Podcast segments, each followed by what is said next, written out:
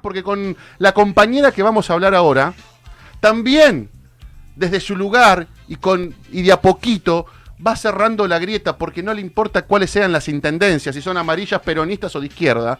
Ella va con la bandera de AISA a ejecutar obras y a mostrar gestión, porque si hay algo que tenemos los peronistas es gestión. Querida Malena Galmarini, Ezequiel Guasora te saluda, ¿cómo estás, Malé? ¿Qué tal, Ezequiel? ¿Cómo estás? Bien, acá haciendo patria, Male, haciendo patria.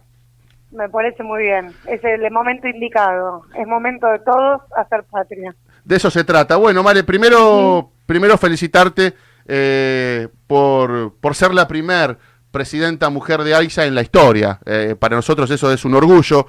Eh, para el género sos un orgullo. Así que primero felicitarte. Y, gracias, muchas gracias. Y después, es un enorme desafío y una gran responsabilidad. Yo creo que vas a estar y creo que estás a la altura de las circunstancias, Malena. Vos sabés, Malena, que yo decía hace un ratito que te demonizaron, te bastardearon, te ningunearon y faltaba un poquito más que te crucifiquen.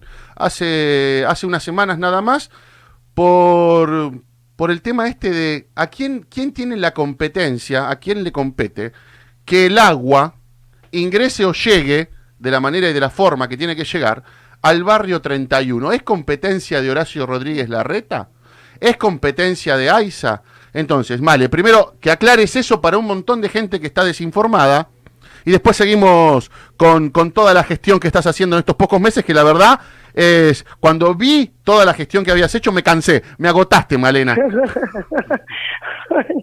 Yo estoy un poco cansada también, pero hay tanto por hacer que la verdad habrá tiempo después de descansar. Totalmente. Ya te cuento, respecto del, del barrio 31 y en realidad de todos los barrios populares. No hay, nosotros, la empresa, ahí está por marco regulatorio, no tiene jurisdicción dentro de cualquier barrio que no tenga la traza urbana formal. Es decir, sean barrios estilo villas o asentamientos de emergencia, o sean lo que se llaman barrios desvinculados, que son aquellos que tienen red interna, pero que no fue construida por la empresa, que fue construida por vecinos, que fue construida por el gobierno local. En general, estos barrios desvinculados pueden ser por ejemplo, los barrios de soluciones habitacionales de la época de los 70, como son los monoblocks, en el caso de, de Tigre puede ser Almirante Brown, en el caso de mm, otros distritos, por ejemplo, el otro día estuvimos en Ejército de los Andes, de los Andes, perdón, más eh, conocido como Fuerte Apache, o Carlos Gardel en Morón. Esta, este tipo de soluciones habitacionales de alguna época atrás tienen redes internas pero que no fueron construidas ni por AISA ni, ni por el Estado, sino por eh, constructores en aquel momento, o en realidad me equivoco, también puede ser por el Instituto de la Vivienda de aquel entonces, no el nuevo Instituto de la Vivienda de la provincia, sino por aquel entonces. Esos eh, también pueden ser barrios desvinculados, los barrios cerrados, que tienen sus propias redes, sus propias plantas, que no están conectadas directamente a las redes ni cloacales ni de agua potable de AISA, esas redes son administradas o por los eh, gobiernos locales que las construyeron, como en el caso de el barrio de la Villa 31, o como cualquiera de los barrios de la ciudad de Buenos Aires, o por quienes construyeron, ejemplo, los barrios cerrados y los consorcios que se conforman luego de habitados esos barrios. Es decir, eh, si bien AISA llega en la mayoría de los casos, al perímetro de cualquiera de estos barrios, las redes internas no son responsabilidad de AISA. Hasta, hasta este momento, hasta diciembre, podríamos decir, si queremos más adelante, incluso la empresa no, no, solo no tenía responsabilidad, sino que no tenía ninguna, ninguna voluntad, ninguna vocación de resolver los problemas hacia adentro. O sea que estaba como estaba como en pausa, mal, estaba como paralizada la empresa. Sí, en realidad tenía una mirada muy de, empresa privada, que si la red no le correspondía, ellos no, no tenían ninguna responsabilidad, no solo una responsabilidad legal, sino también una responsabilidad ética. Y, y nosotros estamos de a poco con, con cuidado y entendiendo que la empresa está en una situación financiera, económica, delicada. ¿Cómo encontraste la empresa, Male, cuando, cuando, cuando llegaste? ¿Cómo la encontraste? Muy, la verdad muy mal, muy, primero desfinanciada, después muy, con un déficit muy importante y sobre todo sobreendeudada, ¿no? Porque yo siempre digo lo mismo, si, si la empresa hubiese estado desfinanciada y, y deficitaria, pero hubiésemos tenido, aunque sea la posibilidad de, tomar alguna deuda para acomodar los números, para poder reactivar las obras, bueno, a lo mejor hubiésemos tenido alguna salida. Lo cierto es que el Estado, el Gobierno Nacional, desde el, desde el Estado, desde el Tesoro Nacional, entendió la posibilidad que, que teníamos de reactivar obras e incluso hoy ya estamos licitando entre 60 y 70 obras más, algunas más chiquitas, otras muy, muy importantes. Bueno, de eso quería que me hables, Vale. ¿Qué, ¿Qué, es el, el plan, plan de reactivación territorial de obras? Nosotros tenemos varios planes. El primero es el plan de reactivación de obras, que eran las 100 obras que estaban paradas cuando llegamos, paradas desde agosto, septiembre del año pasado, las pusimos en marcha. Nos sentamos con, con los contratistas, con los empresarios de la construcción, les explicamos la importancia que tenía seguir estas obras, la importancia que estas obras tienen para la calidad de vida de nuestras vecinas y nuestros vecinos. Hicimos el esfuerzo de, cancelar una parte, una pequeña parte de la deuda que habían dejado y nos comprometimos en seguir trabajando para conseguir los fondos y que esto se, eh, se replicara, que ellos tuvieran no solamente la posibilidad de terminar estas obras, sino de seguir eh, haciendo más obras.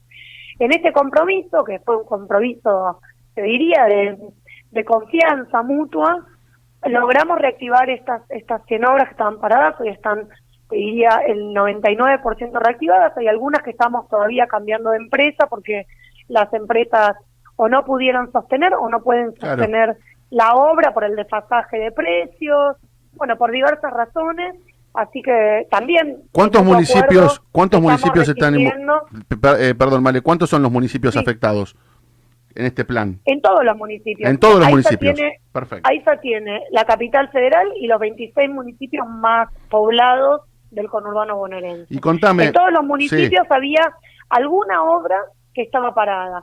Por otro lado, lo que hicimos fue reactivar un plan que en el gobierno peronista anterior, tanto de Néstor como de Cristina Kirchner, nos había dado mucho resultado, que es el plan Agua y Cloacas Más Trabajo. Ah, eso te iba a preguntar. A través de cooperativas, creo que es, a través de cooperativas.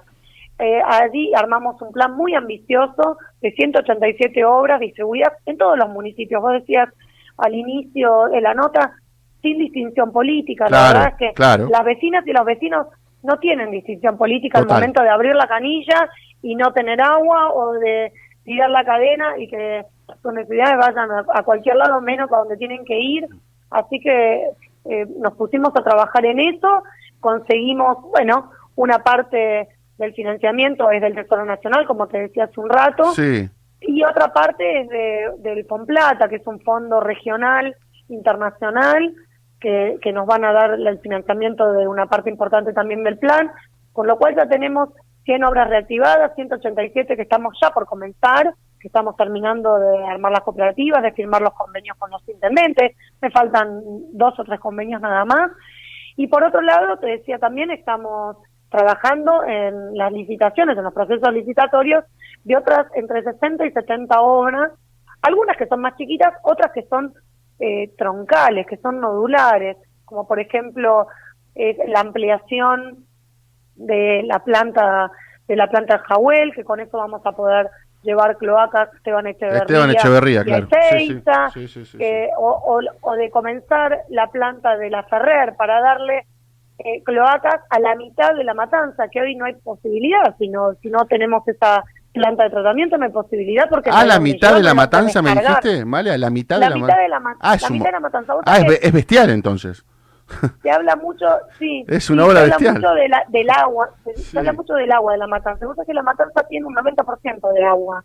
No, no, el problema de la matanza no es tanto el agua, sino las cloacas. Las cloacas. Y sobre todo porque no hay dónde, dónde colectar, dónde llevar.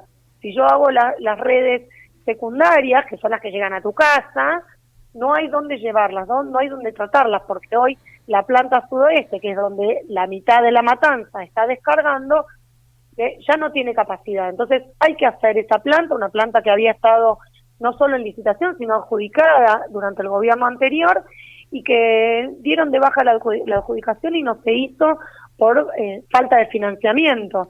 Esto es financiamiento del Tesoro Nacional, financiamiento genuino de la empresa, que hoy ya casi no hay porque las tarifas no alcanzan ni siquiera para cubrir la operación de la empresa.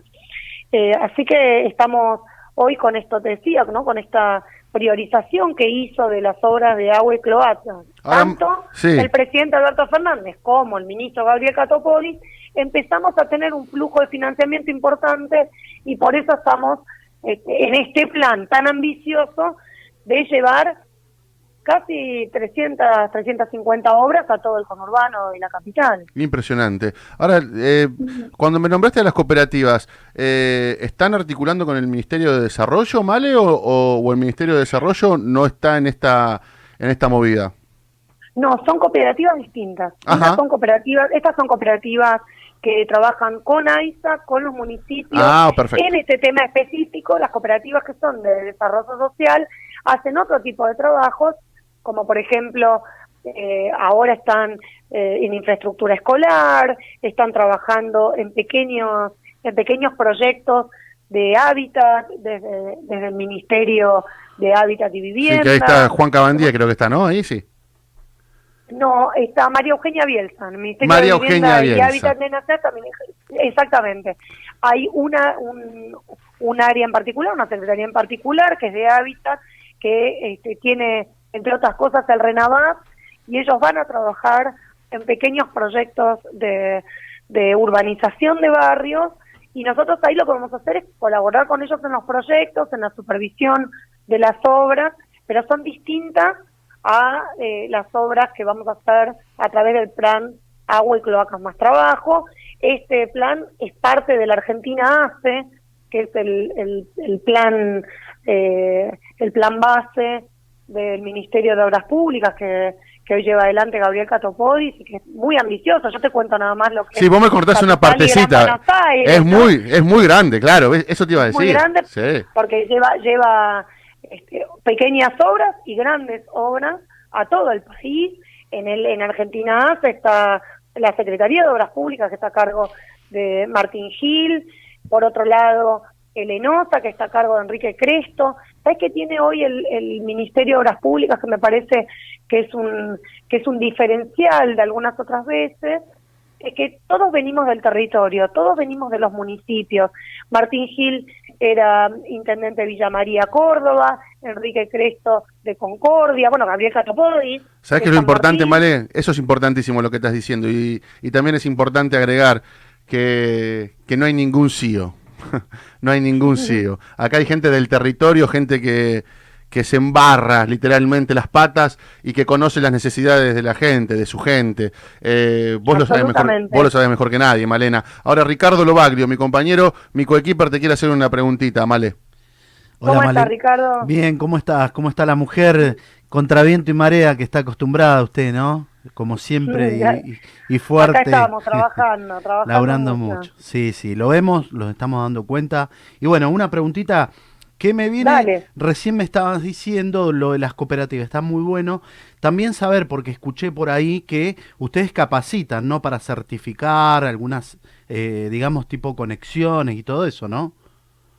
Sí, por supuesto. La empresa junto con el sindicato, eso, la verdad es que yo quiero agradecerle al sindicato porque acompaña la gestión, acompaña a las trabajadoras, a los trabajadores y en este caso además eh, entre la empresa y el sindicato tenemos un instituto terciario muy importante, se llama Leopoldo Marechal. Por otro lado, estamos impulsando o reimpulsando el, el Instituto Universitario del Agua eh, y el Saneamiento, que es también muy importante, nosotros no solamente capacitamos en oficios, sino que además queremos que nuestros trabajadores, nuestras trabajadoras y quienes a lo mejor no trabajan con nosotros, pero que están interesados en aprender sobre el sector, tengan la mejor capacitación, la mejor educación formal para, para después tener mejores empleos, ¿no? Yo creo que lo más importante que tiene AISA en este caso, pero cualquier empresa es el capital humano, que hay que trabajar mucho en cuidar a las trabajadoras y los trabajadores. Vos sabés que nosotros eh, fuimos declarados eh, servicio esencial frente a la pandemia, nunca dejamos de trabajar, entonces por un lado estamos cuidando mucho a nuestras trabajadoras y nuestros trabajadores eh, para que no se contagien, para que si alguno tiene la desgracia de contraer este virus que nos tiene hoy a todos amenazados, esté cuidado, que tenga todas sus necesidades eh, satisfechas, pero también, por otro lado, cuidarlos en el sentido de que puedan ir creciendo, ir escalando, ir em, capacitándose cada vez más para tener un mejor trabajo, una mejor condición laboral, y, esto es lo que estamos haciendo, digamos, las cooperativas también son capacitadas desde el Instituto Marechal, no solamente para que hagan bien el trabajo mientras son cooperativas que trabajan con AIFA, sino para que después ellos puedan a su vez tener trabajo si algún día este, el trabajo directo con nosotros se termina o si alguno quiere emprender un trabajo independiente, autónomo, como, como, como hacen mucha gente. Yo creo mucho en el, en el trabajo de oficio, se perdió durante mucho tiempo. Se perdió, se perdió durante mucho tiempo, eso es verdad. Y hoy Hablamos estamos el otro día con el ministro Trota también de la necesidad de volver a la, a la CFP, ¿no? A, la, Centro a los centros de formación profesional, de trayectos cortos, para que nuestra gente pueda tener trabajo, eh, trabajo formal lo más rápido posible. Qué bueno, esto es lo lindo, esto es lo lindo y te pregunto de paso, bueno, por lo que he visto en algunas fotos y, y por algunas redes, el, el, laburo que estás haciendo en conjunto con, con el gremio, que, o sea, vos sentí, te sentís acompañada y eso, eso es importante, ¿es así? Sí, sí, muy acompañada, incluso, bueno, yo soy a veces este, medio innovadora o medio loca, depende de quién lo diga. Cuando empezó esto de la pandemia, firmamos un convenio, firmamos un convenio con la empresa proveedora de cloro que muy amablemente nos está brindando lavandina, no cloro, pero pero lavandina sí. para que podamos llevar a los barrios que no tienen la posibilidad de contar con ese recurso, si alguien no se los acerca de manera gratuita. Eh, esto estamos haciendo y por supuesto que era necesario contar con, con los trabajadores, con las trabajadoras, con el sindicato, nos están acompañando a los barrios, lo hemos hecho en la Villa 31, en la 1114, estuvimos en la Cardo Gardel, en Fuerte Apache, eh, bueno, vamos a ir, mañana vamos a estar en la Rodrigo Bueno en Capital, estuvimos en Villa Itatí, en Villa Azul, estamos recorriendo eh, todo lo todo lo que nos da el tiempo y el cuerpo, por supuesto llevando la bandina, más que por supuesto llevando agua potable, aunque muchos de los barrios, como decíamos al inicio, tienen alguna red, aunque sea informal, de agua. Nosotros creemos que hay que estar cerca, que hay que estar, que hay que recorrer, que hay que acompañar nuestras vecinas y nuestros vecinos que están pasando un momento muy duro, no solamente por, por el miedo a contagiarse, infectarse, sino además porque la situación económica del país previa a que tomemos el gobierno y posterior a la pandemia va a ser va a ser una crisis profunda, así que creemos que hay que acompañar no solamente hoy a los barrios más humildes que son los que más sufren, sino también a aquellos que son trabajadores este, de clase media que también están muy golpeados por la situación, Totalmente. Así que estamos trabajando a pulmón, este, 24 por 7 sería, ¿no? 24 por 7 por 30, es terrible. Malena, Malena Galmarini, presidenta de AISA Todo Terreno. La verdad, un lujazo para nosotros, Male, que tener y haber tenido esta, esta, esta linda charla. Eh, contás con nosotros, contás con esta, con esta casa, con esta radio, con estos comunicadores y también militantes para lo que sea necesario. No va a ser la última vez que hablemos, eso está claro. Así que felicitaciones y seguir para adelante, Male. Gracias. Muchas, gracias. gracias, Ricardo, gracias Ezequiel y también a disposición para lo que necesiten. Vale, gracias, muchas gracias, un beso grande.